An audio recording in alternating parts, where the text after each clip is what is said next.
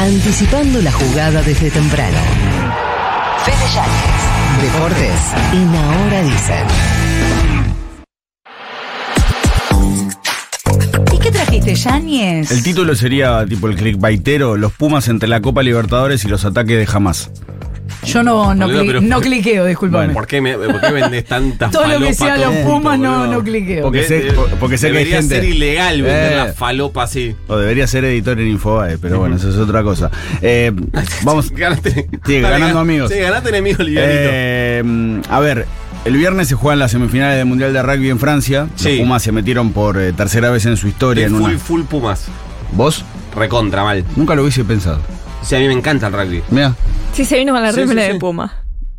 Bueno, Bueno, no, estuvo bien. es Ah, realmente. Estuvo bien. ¿No te preocupa que en algún momento eh, la Sí, única no persona que se ríe de tus chistes sos vos? Para nada. Pero yo le valoro la intención, estuvo bien.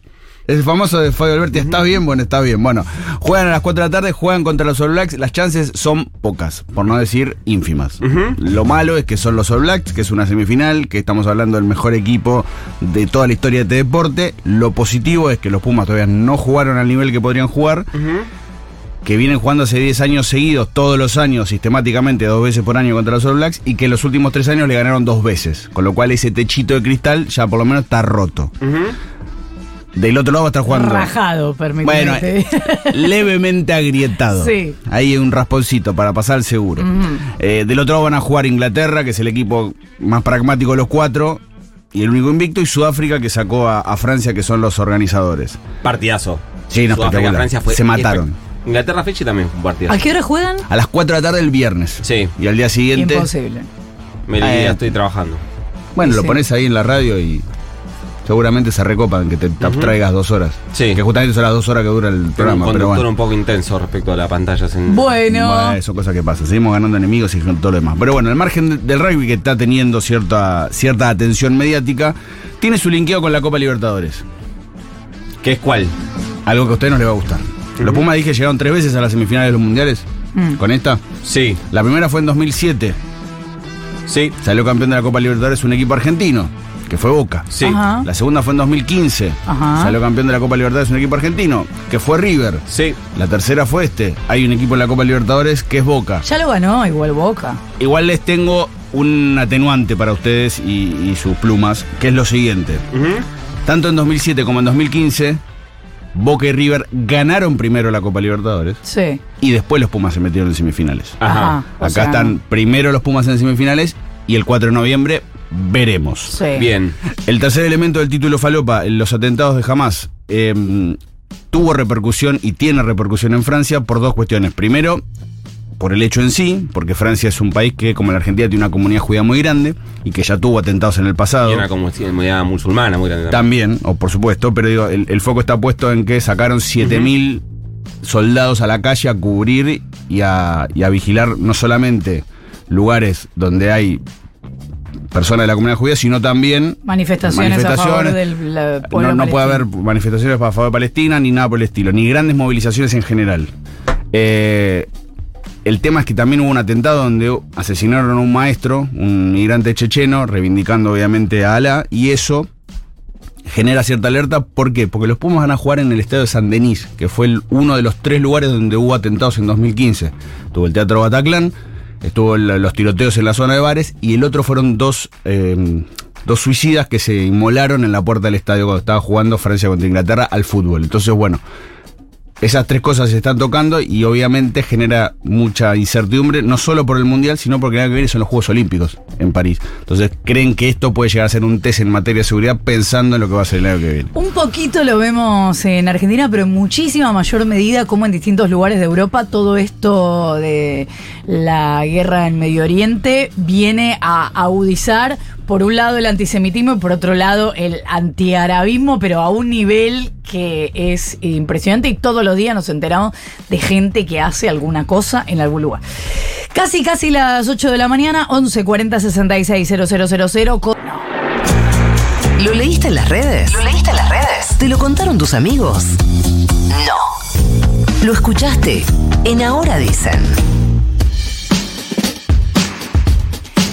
Quedó, Fede? Vamos a hablar de apuestas, algo de lo que alguna vez hemos tratado acá y algo que se está empezando a, poner bastante más complejo, no solamente en el país, que les aviso, se está poniendo cada vez peor, sino ¿En qué sentido? ¿En la cantidad? en la cantidad de, de casos, sobre todo en el ascenso, en el fútbol femenino, están empezando a aparecer denuncias también de gente que se acerca a ofrecer guita a cambio de que te dejes hacer un gol. De Ah. que te- porque básicamente, y, y para no desviarnos tanto, piensen que ahora con el tema de las apuestas no es solamente como en el pro de victoria, empate, Sí, derrota. claro. Cualquier cosa se apuesta por cualquier cosa. Te puedo acercar y decirte, primera pelota la tirás al lateral. Pero recordemos que antes de que esto existiera con sponsors oficiales, existía, y no sé si sigue existiendo, completamente ilegal en cualquier parte. Sí, por supuesto, había. Eh, en el tenis también es un, es un caso bastante más complejo. Lo que pasa es que ahora está más blanqueado y está más globalizado el tema de las plataformas para apostar de manera online en Argentina que empezaron de manera legal en algunos distritos en 2017 y ya prácticamente todas las provincias tienen esa posibilidad. Pero el caso del que vamos a hablar es lo que está pasando en Italia. Sandro Tonali y Nicolò Sagnole son dos jugadores del seleccionado. Uno juega en el Newcastle, el otro juega en el Aston Villa. La semana pasada fueron apartados de la selección que está jugando las eliminatorias para la Eurocopa de 2024 porque hay una fiscalía en Turín que está investigando casos de jugadores que apuestan de manera online a favor o en contra de sus equipos, lo cual es indistinto porque la ley que marca la FIFA dice que vos directamente no podés apostar en partidos donde estén involucrados tus equipos. En este caso, Newcastle, Aston Villa, la selección, lo que sea. Las primeras versiones en Italia lo que dicen es que los dos futbolistas reconocieron que apuestan, pero que lo hacen en ruletas virtuales, en blackjack y en póker. O sea, no en sus equipos. No en apuestas vinculadas al fútbol. Con lo cual, eso de momento no sería ilegal. Otra de las cosas que se está desprendiendo hoy, que lo publica el Corriere de la Sera, es que Tonali, que durante el fin de semana volvió a Italia y que aparentemente pidió ayuda a familia, representantes, amigos, para atender lo que sería un caso grave de ludopatía, se va a presentar ante esta fiscalía en Turín a reconocer que efectivamente apuesta en partido de sus equipos. Eso, según la ley italiana, le puede significar una pena hasta cuatro años de cárcel. Son dos problemas distintos, ¿no? Por Sí. un lado, lo que pasa con los jugadores y por otro lado, lo invisibilizada que está la ludopatía y el riesgo de que ya no es tengo que ir a un lugar a no sé qué, sino un clic en, en casa y que incluso se da entre menores de edad, aunque sea ilegal. Sí, voy, a- o sea, voy a hacer algo que no se hace en el periodismo, que es hablar en primera persona, pero es algo que me, me- me llegó porque el colegio donde van mis hijos, en la secundaria tuvieron que sacar una circular diciéndole a los padres que los pibes no pueden llevar los celulares al colegio porque en clase estaban apostando en plataformas online. Que eso es fácil porque lo haces desde una billetera virtual. Hay pibes que tienen extensiones de las tarjetas de sus padres. Entonces es algo que, por eso digo, se está poniendo peor. No solamente en el sentido de arreglo de partidos, sino en el caso de ludopatía cada vez en pibes más jóvenes. Y el otro caso que también yo no dejaría de prestar la atención, si puede tener un correlato acá, es lo que pasa en Chile. De mismo modo que la AFA tiene a Bet Warrior como uno de sus sponsors, la liga tiene a Vplay y varios equipos tienen distintas casas de apuestas, o sea, River tiene a Codere, Boca y Racing tiene a Betson. La Asociación Nacional de Fútbol de Chile tenía justamente a Betson, que es de capitales suecos, como uno de sus sponsors. Y había al menos cinco clubes que tenían plataformas en sus camisetas. La Corte Suprema sacó una resolución de que son. No se puede auspiciar, ni fomentar, ni utilizar plataformas, con lo cual sacaron todos los sponsoreos. ¿Eso no había pasado en la Argentina con los comerciales de cerveza o estoy inventando en el, en el deporte? No tengo. no- sí, lo que pasó en la Fórmula 1 es que prohibieron, por ejemplo, la- la- el- los cigarrillos. Ajá. Pero no, no me acuerdo si acá es que no se puede cerveza. Quizá lo que sí está pasando con alguna cerveza que están publicitando sus versiones sin alcohol, pero me parece que no es que está inhabilitada. Ok. Eh, no, de hecho, la, la cerveza de Saquilme es uno de los sponsors del AFA, así que no. No, no. De la AFA, pero Sí. las camisetas de la camiseta salió. No me acuerdo, o sea, si, si pasó, no, la verdad que no. No, me por ahí me estoy flasheando. Tengo como una vaga idea, pero eh, es algo que sí se discute. Bueno, con los cigarrillos, digamos, históricamente podían estar en determinados ámbitos y ahora no se puede más. En las calles no se pueden hacer la Sí. publicidad que se podían hacer antes. Como que un poco se va modificando, pero muchísimos años después de que se instala Obvio. como adicción para, para un montón de gente. Sí, no, igual me corrijo, eh, es Schneider, no es Quilmes la de la AFA, pero Ah. al margen digo, tiene una... ¿Cuál es el tema en Chile?